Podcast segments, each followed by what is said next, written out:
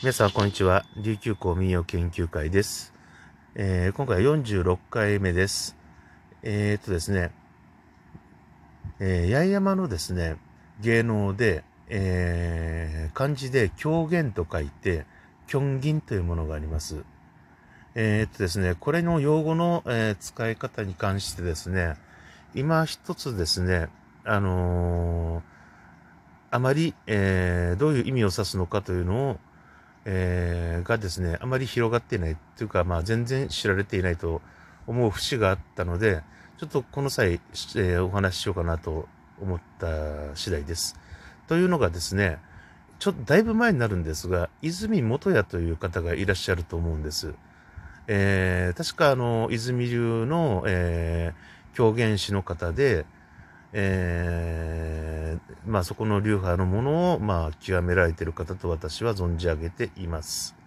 まああの、狂言の世界でどう評価されているかとかそういうことに関しては一切わからないわけですが、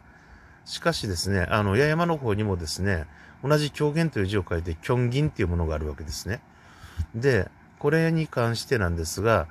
まあ、あのー、まあ、なぜこの泉元さんの話が出たかというと、石垣市殿城のですね、キョンギンというのがありまして、でこれもいろいろ県とかいろんなところで指定かかっていて、まあ、保存対象になっている芸能であるわけです。で、まあ、その中に出てくるものも、やっぱり和楽器つながりということで、あのー、まあ、その古典、え雅楽ですね。なので使われる小包とかですね、鼓類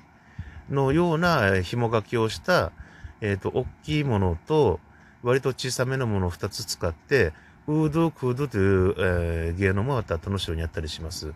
で、えー、狂言の、えー、ところにですね、歌でつくつきものといえば洋曲ですね。っていうのがあって、やっぱりその鼓とかも使うわけですね。そういった共通項から、どうも、あの、共同でですね、殿城村の狂言と泉流狂言というのを一緒にやってみたということだった、趣旨だったかと思われます。確かそういうふうに聞いています。えー、ですがですね、あの、キョンギンっていうのを一般で言いますと、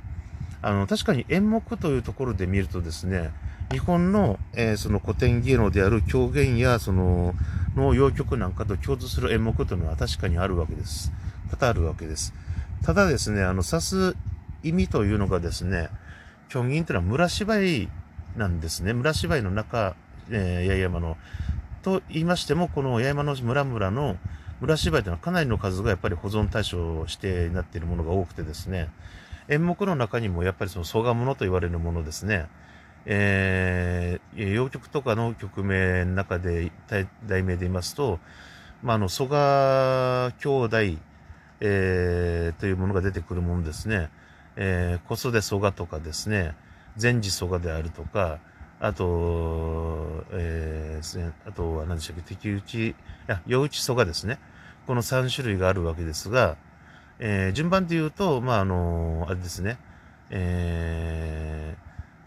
えー、順番で言いますと、えっ、と、子育て層が、えー、夜打ち層、夜打ち層が、えー、ぜ、前時層がですかね、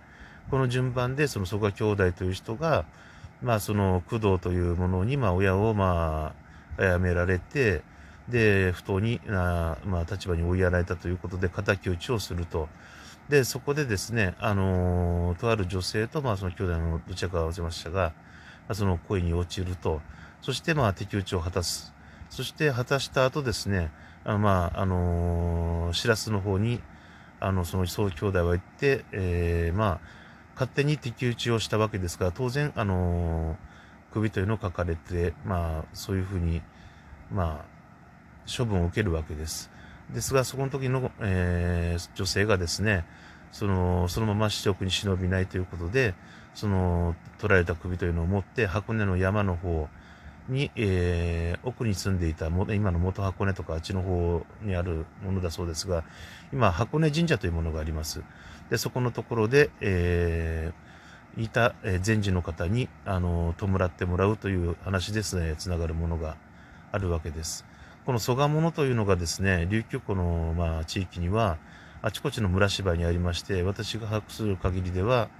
まあ、沖永良部島にもあったりしますし、まあ、八重山地方にも方々にあります。黒島なんかも特に強く、えー、こう保存していたりします。そういったような、洋曲にあるような演目、物とかですね、そういったものも含めて、あとはその琉球舞踊であったり、八重山古典舞踊であったり、民謡であったり、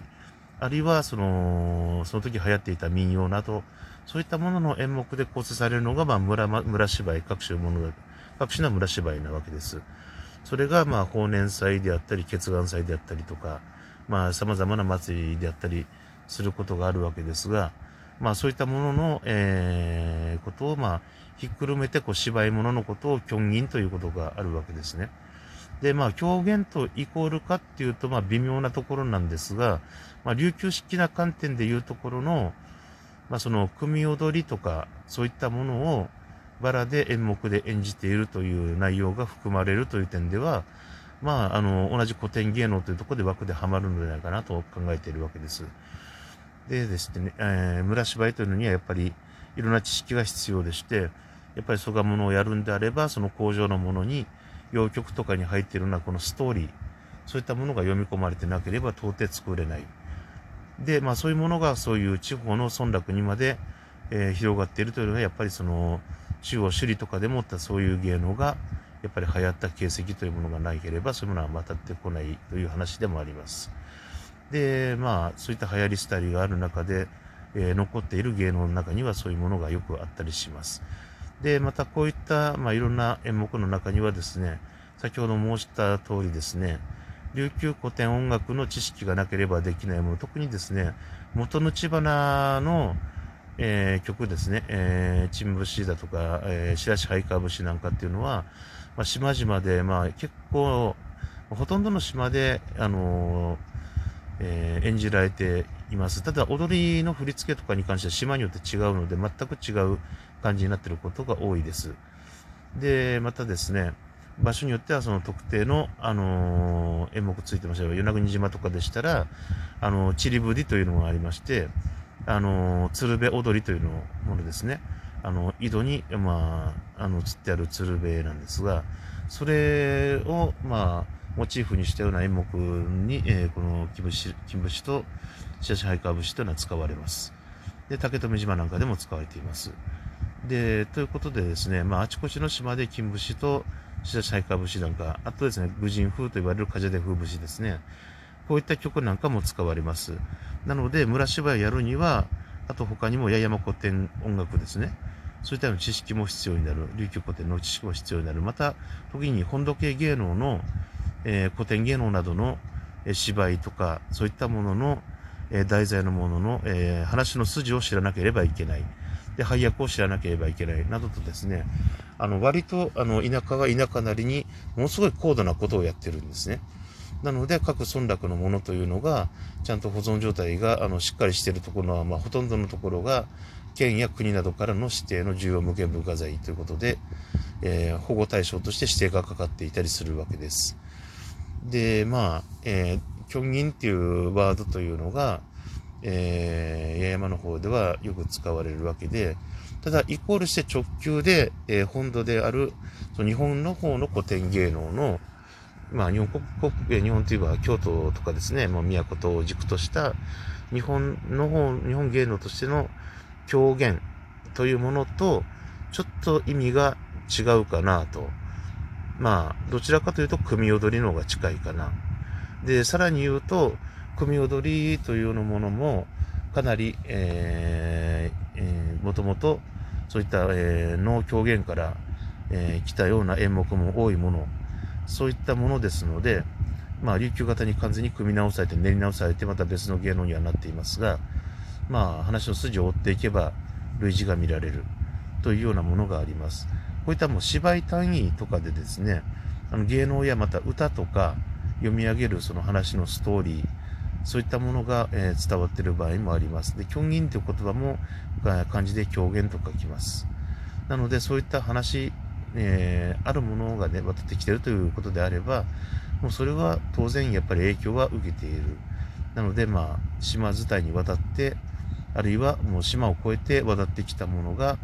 まあ、あの沖縄あるいは各島々の形にカスタマイズされてオーソライズされるそしてそのものが、えー、各村々の芝居として残る。そういったような形がやっぱり、えー、起こっているわけですね。